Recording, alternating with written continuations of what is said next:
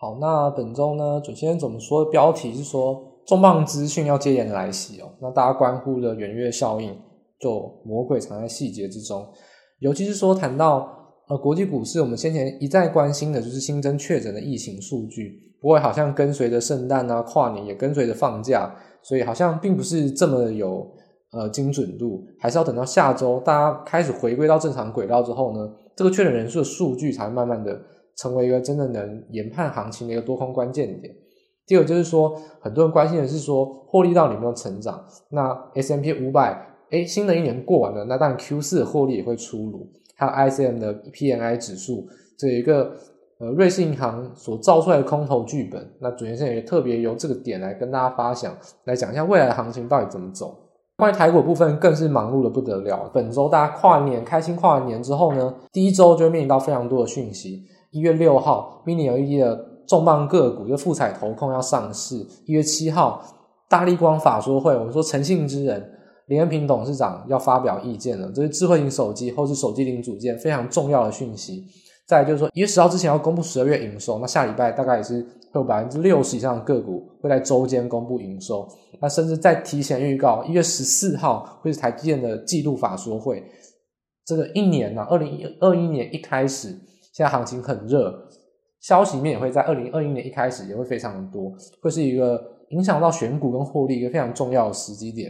所以本周呢，会是一个稍微可以放松心情、正哥带一弹，然后呢续报股票。那下一周起就会是行情大幅变动的一个关键点。所以目前还是做一个急放的心态。本周稍微其实没有什么太大的改变。那如果喜欢我们的 Podcast 的话，欢迎订阅跟分享。音乐开始之后呢，就马上进入今天的主题。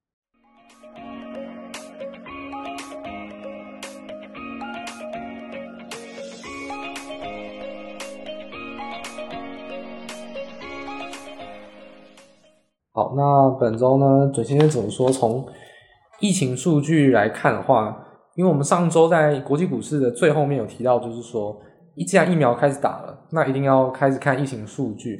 不过呢，这个重磅资讯呢，其实好像本周也跟着欧美股市也一起放假，就是圣诞假期好像有一些延续。毕竟到了呃今天十二月三十一号晚间，美股也是只有开半天，那一月一号呢，全球股市又要休假，所以说好像疫情数据也放假了。所以下周可能还是一个真正决战的一个关键点。就目前本周就没有得到一个好的答案，那我们还是等待下周恢复正常之后呢，那新增确诊人数会不会有一些变化？那就会对行情会有一些多空的解读。所以目前的话，当然看待美股而言，我们说什么事都没有发生，当然创高就势在必行，因为上周已经所说了，月线的垫高已经让。这个三角收敛突破已经是变得是非常的可能。那顺势的一个跳空突破之后呢，但美股并没有太多利多消息，所以也没办法一个突破式的上涨，只能说还是维持在一个创高的高档附近整理。所以说下周还是比较重要的一个关键。回归到大家最想要关注，就是说关于说疫情或者说疫苗施打方面，目前啊，就全球统计的话，当然全球可能有将近一百支疫苗。目前只有三组是有正式的授权，那当然不同地区的施打，例如说像辉瑞跟 BioNTech 是我们当初所说的第一支通过的疫苗，那当然它的问题就是说需要低温的运输跟储存。那再就是 Moderna 的疫苗，目前来看是可能是美国会是将是一个主流的疫苗。那再还有一个大家比较少见的，就是说 Sinopharm 就是中国的国药集团。他们自己也有创个疫苗，有施打中国国药集团疫苗，主要还是在于中东或者说南美方面。一般欧美国家，因为他们已经有两支可以施打疫苗，应该不会打。那台湾方面的话，我们购买疫苗是牛津，就是阿斯特捷利康的疫苗。那牛津的疫苗其实现在是没有，是没有的，没有通过正式授权。目前它施打是只有紧急授权施打，就是它并不是一个主力的疫苗，它还是要等待。最后一个通过了一个时程，所以它可能要等到一月才会通过。目前只是一个紧急授权施打，那这是为什么台湾要等到三月才有可能把疫苗运来的原因之一。那当然，台湾选择用牛津疫苗原因，当然是因为牛津疫苗只需要冷藏就可以施打，这当然也是对于呃我们说亚洲区国家这种疫苗目前是比较落后的国家一个比较重大的一个关键，一个一个一个里程碑这样子。当然，就是讲疫苗的话，我们就顺带提一下说，台股目前的疫苗状况，好像之前炒很热的防疫类股，其实防疫类股里面呢，有做药的，也有做疫苗的，也有做口罩等等。其实做疫苗只有三家，就是高端疫苗，国光生跟联亚。那目前其实通过第一期的，就是进入到第二期的就有高端。那国光生简单来说是被退回，简单来说就是其实已经是可以放弃了，因为连第一期都过不了，其实是蛮夸张。因为第一期只关心剂量要合适，而且不要出问题。不过不管你有没有效，只是他连这一点都没办法做到，就可能是比较有问题的。那联亚的话，大概一月会通过第一期。就整体来看，无论关切于国际股市或台股等等疫苗方面的话。其实目前还是陆续的上轨道，那施打这是一定的，那量产是一定的，因为已经接下来大概会有四支主力疫苗会出现，供给全球应该是无虞的。那可能等到后期也会有一些各个国家的本土疫苗出来。那提到就是说，如果疫情趋缓的话，有可能是潜在利多，不过目前还没有办法看嘛，因为因为圣诞假期的关系，可能感觉好像连回报数据的回报人员好像也放假，就是以美国来看的话，新增确诊人数在圣诞假期期间。是变得非常非常少的，好像是一个通报的一个偏误这样子，有低过的情形。那英国的话，虽然异变的病毒啊，好像让整个新增确诊人数的增加，不过好像目前来看也不能说好像对于疫苗做一个断定了，因为目前还是在一个初期施打的阶段。所以我认为，二零二一年的第一周呢，重回到工作轨道之后，那数据就可以见增长。那时候可能就是真的是会影响到盘势的关键，因为虽然目前。大家看说，疫情对于利多利空好像并没有什么太大影响，但我认为它马上就要重回到一个关键因子的一个角色，因为对于疫苗来说，这是一个终结的一个关键信号。如果它就真的有办法终结的话，会是一个很大的利多。所以说，还还是告诉大家，呃，定紧盯的新增确诊人数，尤其是英国跟美国这两个国家，那要怎么看呢？你可以跟一个星期或两个星期比，那怎么比呢？要跟同一个星期比，就是说星期一跟星期一比，星期五跟星期五比，因为。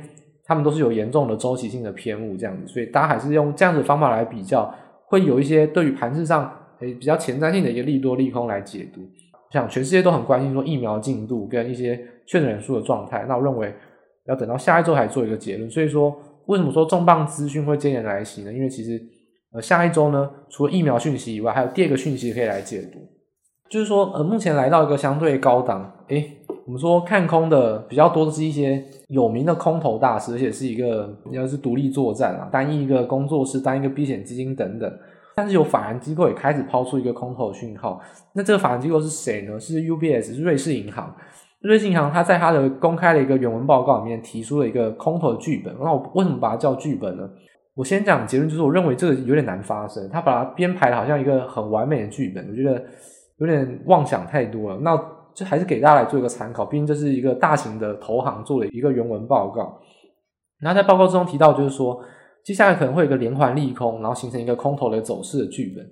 那这个故事的起点在哪边呢？在一月四号，诶，所以我们刚才说重磅讯息为什么很重要？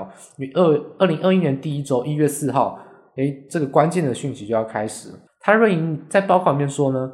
ISM 的 PMI 就是说每个月会公布数据嘛，那通常它是在每个月第一个工作天，所以在一月四号开始会公布数据。那他是说，如果细项之中有一个叫新订单的指数，那如果连续的负成长的话，很有可能就会造成 SMP 获利衰退的一个负成长。好，那过去的相关性好像蛮高的。那再来就是说，如果 SMP 的获利又是衰退的，那他说。往往在六十日之内会发生大幅的崩跌，大幅崩跌呢，基本上就是保底是十趴，就最少会跌十趴，这样子一个修正的幅度，就是好像看到一个前瞻指标是先看 ISM 的 PMI 一月四号出炉，然后再来看呢，就是说因为已经到了二零二一年了，所以第四季的季的获利应该也要出炉，出炉之后呢，因为马上在六十天内会见到一个空头剧本，好像这样子一个连环的走势。好，那事实上，呃，我们总结之后，这国际股市。包含说疫情，包含着这样子的空头剧本，怎么来看呢？我认为呢，我第一个就是说，先否决瑞银的看法，因为我光是连第一关我都觉得不会通过。就是说，新订单指数，我认为是相当有信心，至少可以持平或创高的。那目前的话，新订单指数大概是六十五点一，所以大家也可以去关心一下，一月四号晚间会公布这个资讯。那原因是什么呢？原因是因为 PMI 其实它单纯指的是工业哦，它其实没有包含服务业，因为服务业是 NMI。那工业的 PMI 里面就提到，就是说。你可以从道琼股市在目前还可以创高，就可以发现说，其实不是单单依靠科技类股或者说半导体类股去做一个率先的成长。例如说像半导体类股，呃，大家最近炒得很凶，像 Intel 到底要不要外包给三星或台积电？他们都发了很多新产品，还是往先进制程再去发展。甚至像 Apple 新产品，就是简单来说，Apple 只要有信心推新产品，其实对于整个消费市场都是还是有信心看好的。因为它其实在年末的时候还推出了推出了像是它想要发展 Apple Car，所以说像 AirPods Max 或者说 Apple Watch 的新产品。但我说其实整科技类股还相当于还是对于订单是比较持稳看好。但基础工业来看的话，那你可以从台湾的供应链中下游来看，其实塑化纺织跟钢铁的报价比较强劲，你都可以感觉到。即使是连基础或比较低阶的工业，你都不用太需要去做担心，因为这需求简单一点就是隐含的需求是很强劲的。因为所谓的传统工业，除了民生工业以外，石化跟钢铁这两个就是最基础的一个原物料需求。那一旦这两个需求都是比较强劲的话，那比较难再去猜测说其实订单是减少，认为至少都有持平甚至成长的表现。所以说，当然这样子一个连环剧本、空头剧本讲得很美。但我可能我觉得连第一关都不会过啊，那其实都不用自己去吓自己，比较悲观的去看待。其实呢，简单来说，下周会有很多讯息，那其实就是紧盯的数据，再看着要怎么反应几个。目前为止都还是可以很预期是一个乐观，甚至是再创新高这样子一个比较合理的判断。等待放假回来，有很多决胜关键，再慢慢的去观察，慢慢去做反应几个。目前都绝对还不是担心的时候，这点是可以给大家做一个保证的。那也是一个可以安心跨年的一个。一个提醒这样子，台股部分呢，那我们上周说决战一四四零零，基本上也是照着我们大概预期的想法走，就是说其实礼拜五的反压是一个假的，因为没有外资。那礼拜一呢，一定会有补考机会，那这个补考简单来说就是很轻松就突破。那既然突破也没什么好说的，这个突破呢，其实就是创高，那就不预设任何高点。所以目前来说也仍然是在这个走势之中，震荡创高，不预设高点，就是一个。简单的未来一周的一个走势，这个是绝对没有任何含糊的空间。第一点就谈到，就是说，其实这一点好像已经谈过很多次。我我一直都把它叫做一个技术分析的送分题。为什么呢？因为如果回去听准先生每一次在突破新高的一个阶段，例如说十一月十六号、十月二十三号，或者说十二月初的突破，每一次突破呢，一定都会谈说突破创高就不预设高点。简单来说，这就是一个标准答案，而且这个标准答案很简单。而且胜率又很高，那其实你没有理由去驳斥他或不相信他，所以你还是只有顺势看多一条路。其实一再提到这个理由，我想无论从技术面、从交易面、从心理面，我们都已经讲到很腻了。其实原因已经讲过很多了，那结论大家懂就好。那我们昨天就举一个证据来说，还是告诉大家，这个其实没有任何反驳的理由。第一个，我们可以看到说。在礼拜四收下一个长红 K 的同时，呃，应该说礼拜三啦，就是说因为录音的当下礼拜四，那礼拜三的当下一个长红 K 就很强烈的突破，其实很明显是刻意要去作价。我们谈过，呃，外资法人的想法是我要拉高指数，我在选择我要拉哪一档个股。那很明显，当天呢先拉高指数，然后拉的是塑化跟金融类股，再来尾盘的时候我还要再继续拉高指数，因为我要把台积电拉到创新高。其实。它的逻辑就是这样子，那可以看到台积电怎么走呢？十月三十号，大家可以去翻一下当天它的走势图。十月三十号第一波往上拉指数创新高，台积电有没有涨呢？确实有的。不过接近一点之后呢，台积电才是真的贡献指数的一个关键时刻。那段期间，台积电是一路的创，是直接创新高，收在五百二十五块。那今天那又在创新高了，可以看它的量级爆的非常非常大，在那一个半小时之内，其实大概爆了。有好几万张的量，所以这其实是一个很明显就是要买到台积电的一个原因。所以说，它就是要刻意的创新高，而且连台积电也要一起创新高。为什么呢？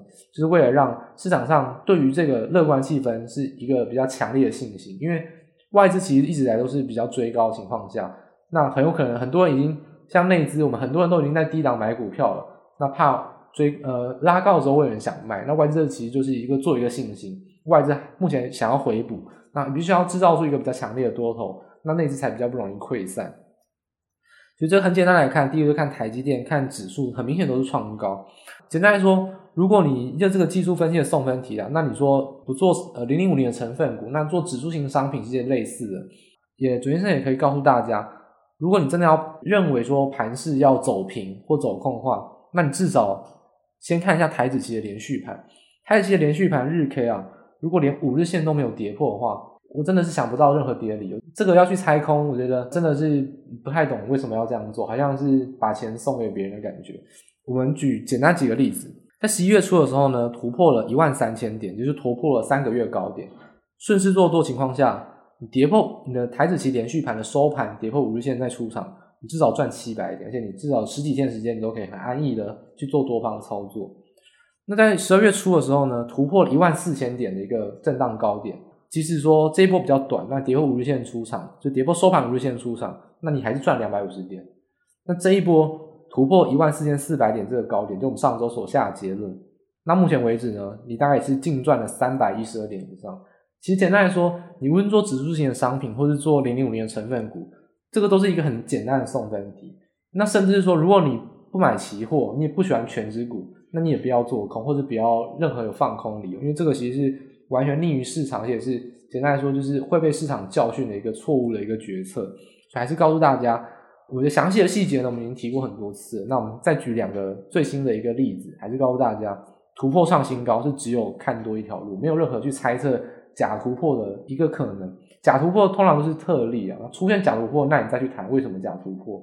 突破之后呢，就不会去猜它是假突破，这个是大家一定要记得，市场上一个比较稳定的一个看法，就比较不容易出错，对你有利的一个看法，就是顺势看多。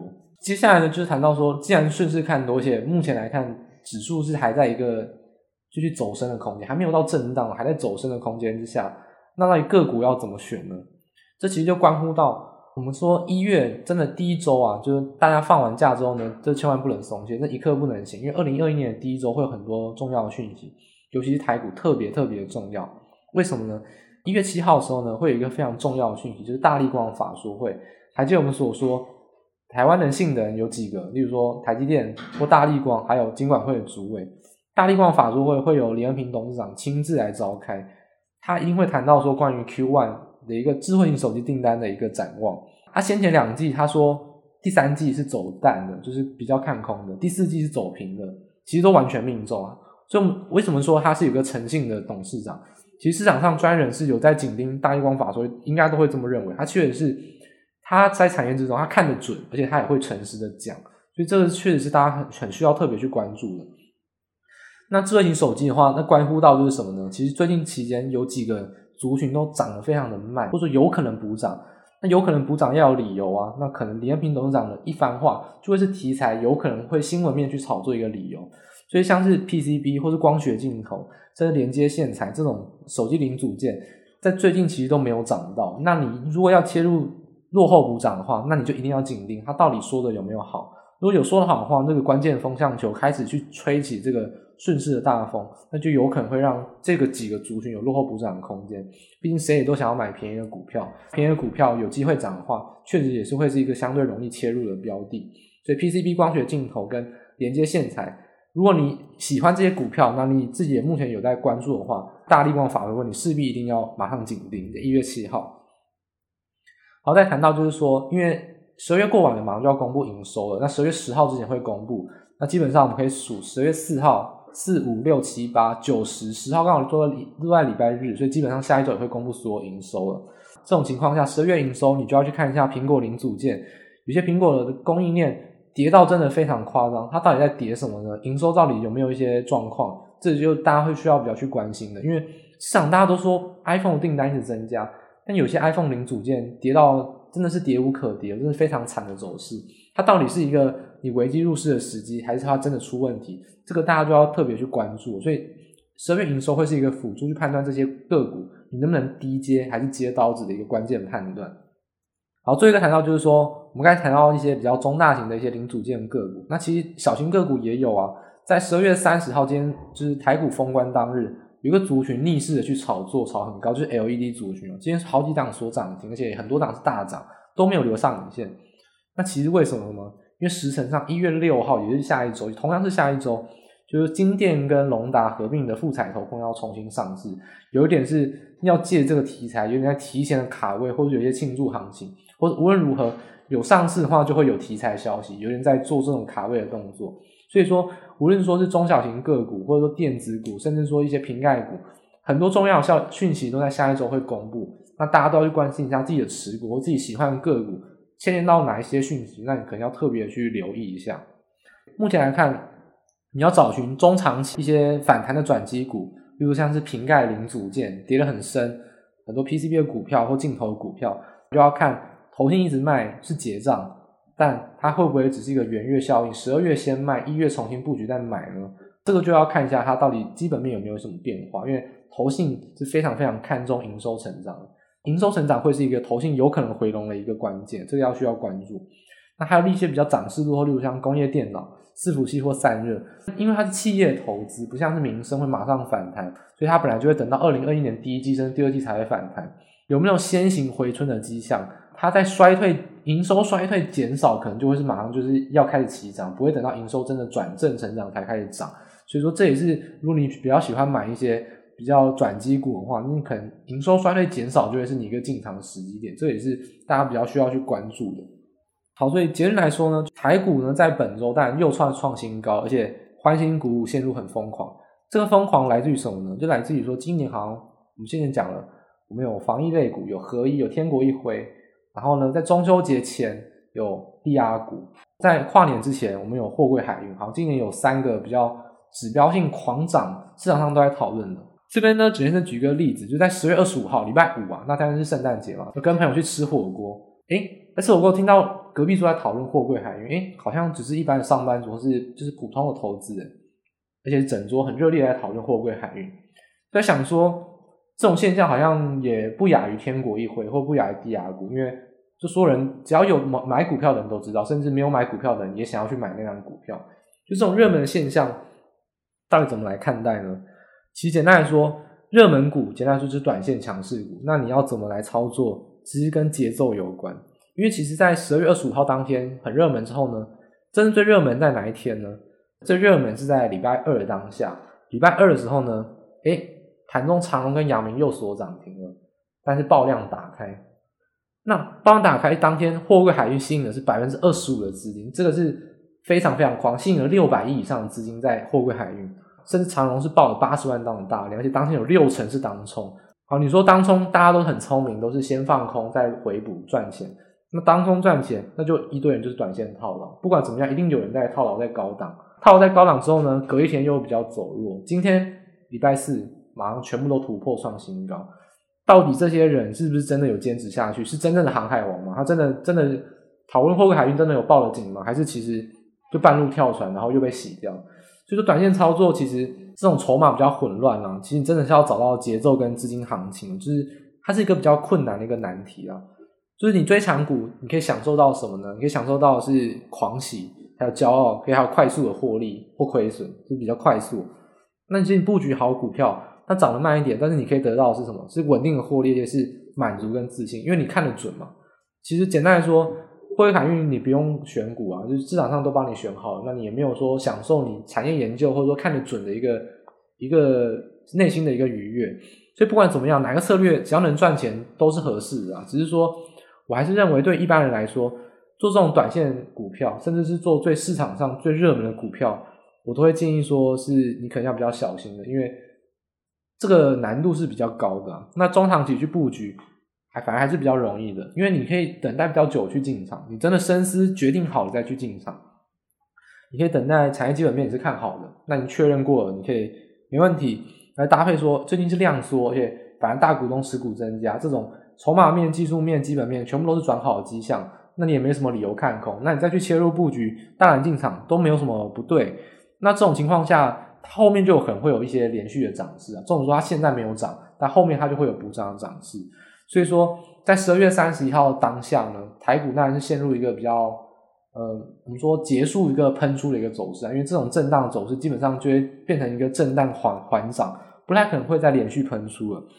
那进入金金涨的情况下。很明显的尾盘，钢铁、货柜海运，或者说纺织这种传产股又再回来了，所以说还是又会轮回轮回到中小型类股或传产股的机会。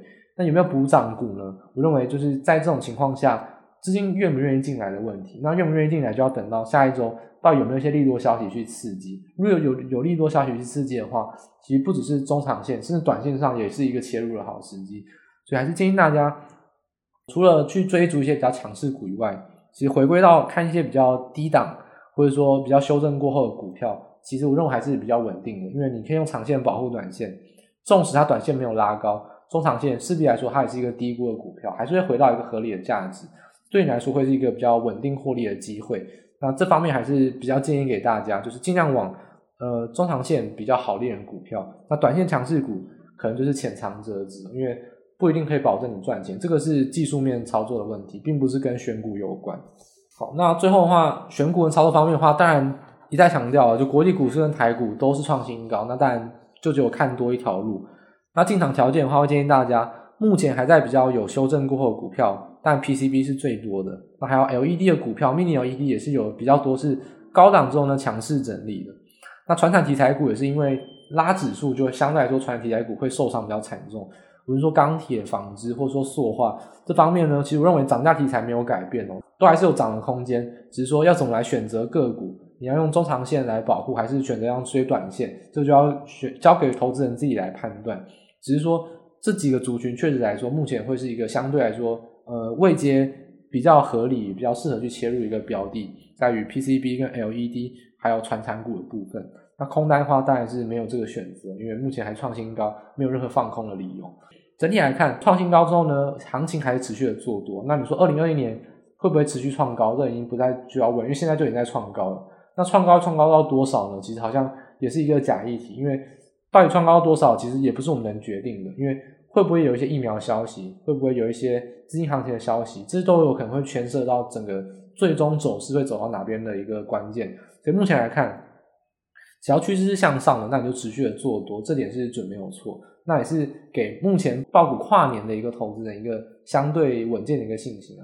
抱股跨年是只要你的股票是没有问题，那我觉得是没有什么太大太大去担心的。就看看你的股票营收有没有改变，或题材面有没有改变，那再去做判断即可。目前持股跨年，我觉得还是一个相当合理，那也是有相当有机会获利的一个操作。那这点是提供给大家做参考。